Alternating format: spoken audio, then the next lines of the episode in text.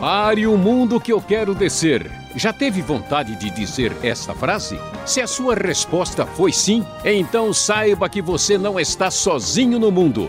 Muitos ouvintes do Conversando com Luiz Saião enviaram suas dúvidas e questionamentos sobre problemas graves que enfrentamos em nossa sociedade e até mesmo dentro da igreja. Acompanhe, a partir de agora, as respostas.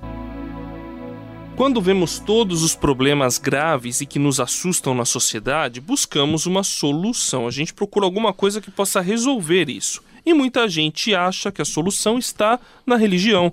Mas muitos países, como é o caso do Brasil, são laicos, ou seja, não têm religião declarada.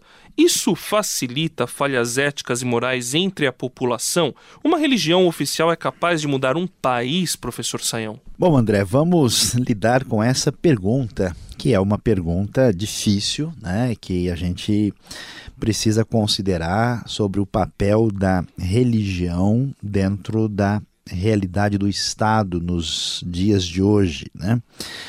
Como é que a gente lida com isso? Bom, em primeiro lugar, a gente precisa olhar um pouquinho para a história, né? Porque a nossa história no Ocidente tem um, uh, uma referência de que nós, no passado, a maioria dos países, das culturas ocidentais, tiveram uma religião oficial e cresceram na direção de um Estado laico e tiveram experiências eh, complicadas e, de certa forma, experiências positivas também com relação a essa questão. A questão sobre a religião e o Estado, a gente tem que entender que qualquer Estado, por mais que ele venha se chamar uh, laico ou secular, ele tem que se fundamentar numa espécie de visão da realidade, numa cosmovisão. E a pergunta é de onde vem isso? Né? Não é possível é, que a gente tenha um Estado, vamos dizer, filosoficamente neutro, que ele não se fundamente em nada. Então, nós temos no Ocidente muitos estados que a gente chama de laicos, mas na verdade, certas ideias sobre o amor ao próximo, sobre o valor da vida humana, sobre a, a, própria relação entre os indivíduos na sociedade, são conceitos que não decorrem simplesmente do Estado, vem de uma tradição que tem um, um fundamento, se a gente quiser chamar religioso ou metafísico ou da história da cultura. Então, uh, não é possível é que a, expressão de fé associada à cosmovisão não tem uma influência na maneira de enxergar a realidade. Agora, isso é uma coisa, esse, esse fundamento assim ético barra religioso da estruturação da sociedade. Nenhuma cultura sobrevive sem o que a gente chama de referências ligadas à interpretação da cultura que tem fundamento na sua expressão de fé. Agora, isso é diferente de ter uma religião específica, de um determinado grupo que tem interpretações muito particulares da realidade e que, vamos dizer, controla o Estado para o seu próprio interesse particular. Então, quando a gente tem uma religião oficial, é, que restringe a percepção da realidade e impede a manifestação da liberdade e de um pensamento diferente, aí nós temos um problema de um uso indevido, ah, vamos dizer, da máquina política para interesses religiosos específicos. Então, é impossível né, não ter uma referência de interpretação da realidade é, de alguma maneira linkada à fé, mas é complicado permitir que uma religião domine o Estado e, nesse sentido, é, uma simples religião oficial é, não vai fazer diferença positivamente num país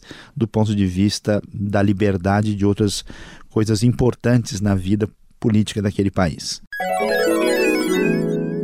Fizemos a pergunta anterior por causa de uma afirmação que o Stanislau nos enviou por e-mail. Ele entende que a igreja não deve se intrometer no funcionamento do Estado laico, que não tem religião.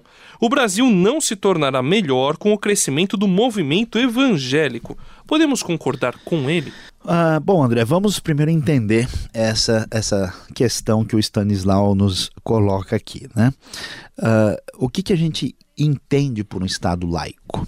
Um Estado laico é um Estado que não tem preferência uh, de ideias no que diz respeito a especificidades religiosas, ou é um Estado que considera a religião um fenômeno anormal uh, e indevido e que não tem direito de se posicionar uh, na sociedade? Porque a, a, coisa fica um pouquinho pre, preocupante quando a gente vê uma quantidade de manifestações populares e aí você tem um grupo de artistas que, do ponto de vista do enfoque que eles têm sobre a vida a partir da visão de uma escola X de estética, eles manifestam a sua posição e pedem um, uma, uma, atitude do governo.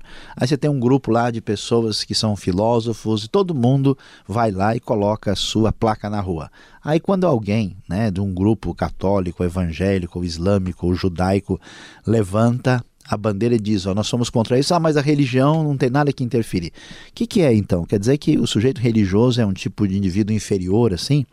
O fato dele pagar impostos, dele ser cidadão, ele, ele tem direito, a sua opinião é menos importante que a dos outros? Ele faz parte da sociedade. Por que, que o filósofo, o sociólogo, uh, o psicólogo e todo outro tipo de pessoa é superior ao teólogo, ao religioso? Então é um negócio complicado, né? Uh, o Estado laico não deveria significar alguém, um Estado que coloca a religião numa posição de, uh, de, de contrariedade em relação ao Estado, de oposição ao Estado. Então, nós devemos entender que a religião, ao contrário do que se pensava no século XIX, é parte do humano e que sim, a discussão da religião deve fazer parte da realidade do Estado. Então, por exemplo, em vez de você ter uma escola que não se fala em religião, devia ter uma escola que estude a, a religião como fenômeno humano e que apresente as diversas opções religiosas para as pessoas estudarem, entenderem e até tomarem uma, uma posição sobre isso. O Brasil vai se tornar melhor com o crescimento do movimento evangélico? Sim, à medida em que esse movimento evangélico for um movimento que esteja sintonizado com as referências importantes que a Escritura nos apresenta, de justiça, de paz. Né? Se o movimento evangélico for evangélico no sentido de sintonia com os evangelhos e com a palavra, é claro que ele vai fazer bem para a sociedade, até porque ele vai respeitar a liberdade, ele vai respeitar o posicionamento adequado uh, da fé em relação à, à perspectiva de outras pessoas. Agora, se esse movimento evangélico foi um movimento desvirtuado, aí a gente vai ter problemas. Isso vai acontecer com qualquer realidade que ocupe o poder lá. A gente não pode cair no pensamento equivocado é, que a ausência de religião no Estado vai produzir benefício. Nós tivemos governos que fizeram isso e até reprimiram a religião por completo, e esses governos foram os campeões mundiais de homicídios e de desrespeito aos direitos humanos. Né? Esse, esse dogma aí do século XIX, que afastar a religião da vida pública produz uma sociedade melhor, é uma espécie de crença daquela religião. O Raimundo do Piauí quer saber se existe algum tipo de governo que está mais de acordo com a Bíblia. Afinal, Deus é comunista, capitalista, feudal, monárquico ou republicano? Algum desses tipos de governo ou outro tipo é capaz de trazer justiça social ao mundo? Pergunta do Raimundo é uma pergunta difícil. Né? Eu diria o seguinte: que nenhum desses governos representa adequadamente uma proposta que aparece na Bíblia. A Bíblia não tem uma proposta política específica para a sociedade. Ela sugere uma coisa interessante, que o governo deste mundo só estará perfeito quando ele estiver plenamente submisso a Deus e só Deus é rei.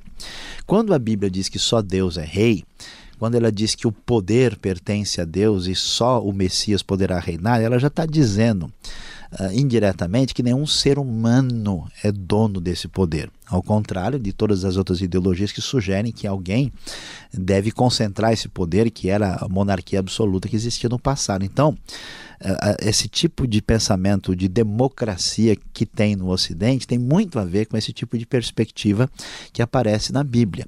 Uh, e como é que deve ser um governo? Uh, uh, eu posso dizer que a maneira como o pensamento bíblico se organiza, de mostrar, por exemplo, no Antigo Testamento que existia uma constituição que era a própria lei, que era capaz de questionar o comportamento do rei, né?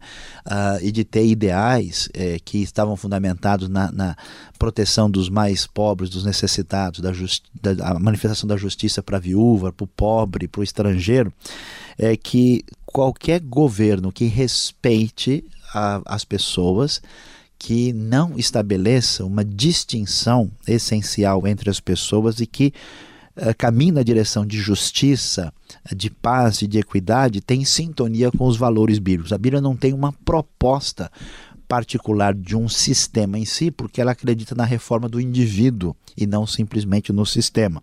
Mas a gente pode dizer uh, que há erros grosseiros, tanto no governo comunista como no capitalista, do ponto de vista bíblico, e que uma sociedade onde haja descentralização de poder e manifestação da vontade das pessoas submissa a parâmetros e perspectivas que a própria Bíblia apresenta para nós, que isso está mais próximo de uma manifestação de justiça social no mundo.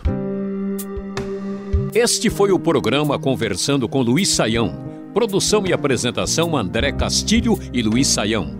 Locução Beltrão. Realização Transmundial.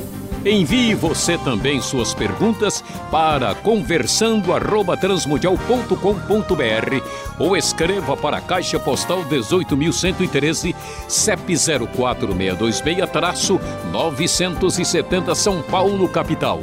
E até o próximo programa.